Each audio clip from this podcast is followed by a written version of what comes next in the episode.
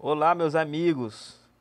É, esses dias que se passaram aí sem eu fazer qualquer gravação ou podcast foram dias intensos assim para mim e para minha família, para minha igreja. Tivemos aí a escola de oração e missões que foi aqui em São Luís do Maranhão. Tivemos também um prático missionário lá em Matões do Norte, a cidade da qual nós servimos, eu e minha família, durante dois anos e meio.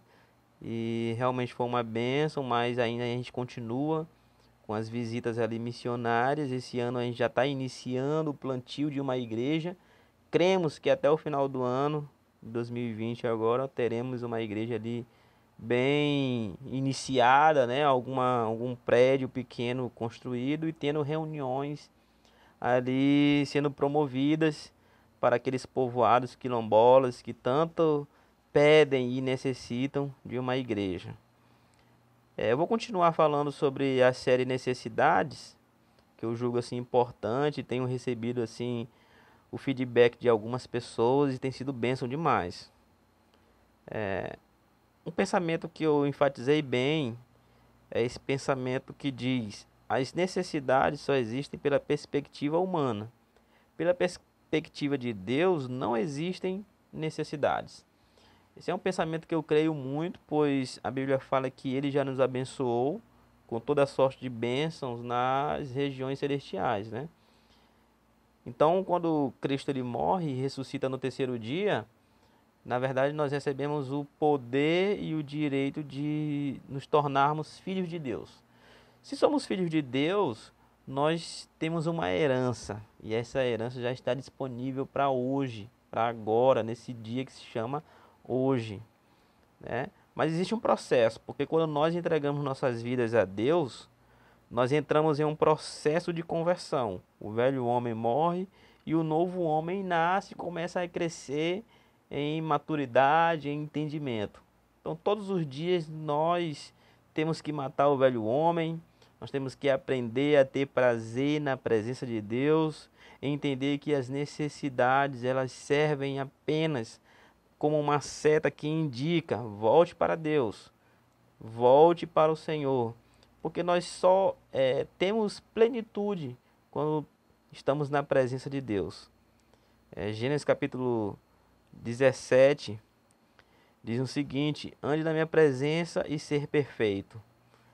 Então a gente só consegue ser completo se nós estivermos na presença de Deus queria falar algo que é muito importante e que nós devemos entender que todo pedido fora da vontade de Deus é um pedido do e para o velho homem, porque visa as necessidades.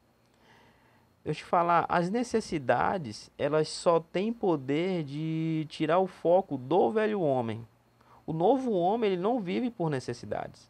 O novo homem, ele vive por propósito pelo cumprimento das promessas do Senhor, pelo cumprimento e realização do plano de Deus.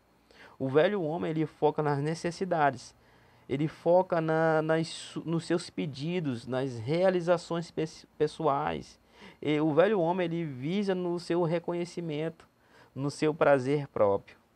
A Bíblia fala em 1 João capítulo 5, versículo 14 e 15, e diz o seguinte: e esta é a confiança que temos para com Ele, que se pedirmos alguma coisa segundo a Sua vontade, Ele nos ouve.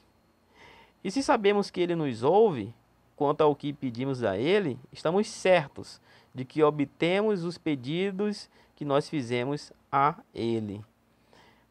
Deixa eu te falar, é, os pedidos dos cristãos, eles só são realizados segundo a vontade de Deus se realmente vai cooperar com o propósito de Deus. Quando nós nos aproximamos de Deus, é, o novo homem ele aprende isso no relacionamento com Deus. É, nós aprendemos a dependermos totalmente da Sua presença e de Sua graça. Né? O segredo ele não está no pedido, o segredo nunca esteve no pedido que o cristão faz, mas sim na pessoa que pede. A Bíblia fala: Deus recebeu Abel e a sua oferta, porém rejeitou Caim e a sua oferta. Então, assim, é, é os pedidos, é, a oferta é consequência de um caráter. Então, nós não temos que alinhar os nossos pedidos, a gente tem que alinhar a nossa vida.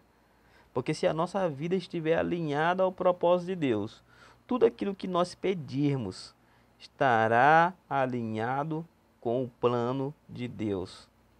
A vontade de Deus é uma pessoa, meus amigos, e o nome dela é Jesus Cristo. É, quando eu li aqui 1 João capítulo 5, o versículo 14 diz o seguinte: Estamos certos de que obtemos.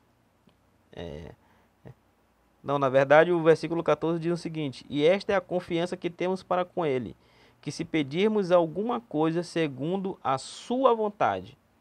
Atente que aqui é, essa palavra vontade significa o propósito de Deus em abençoar toda a humanidade, todo o mundo, através da pessoa de Jesus Cristo. Por isso eu volto a afirmar: vontade de Deus é uma pessoa e o nome dela é Jesus Cristo. Jesus Cristo é a vontade de Deus encarnada. Jesus Cristo é a vontade de Deus expressa. Então, que Deus te abençoe, que as necessidades não possam te parar. Se elas conseguirem te parar, é porque você ainda não conseguiu é, matar o velho homem. Você ainda não conseguiu é, realmente trazer à vida o novo homem. Que Deus te abençoe em nome de Jesus.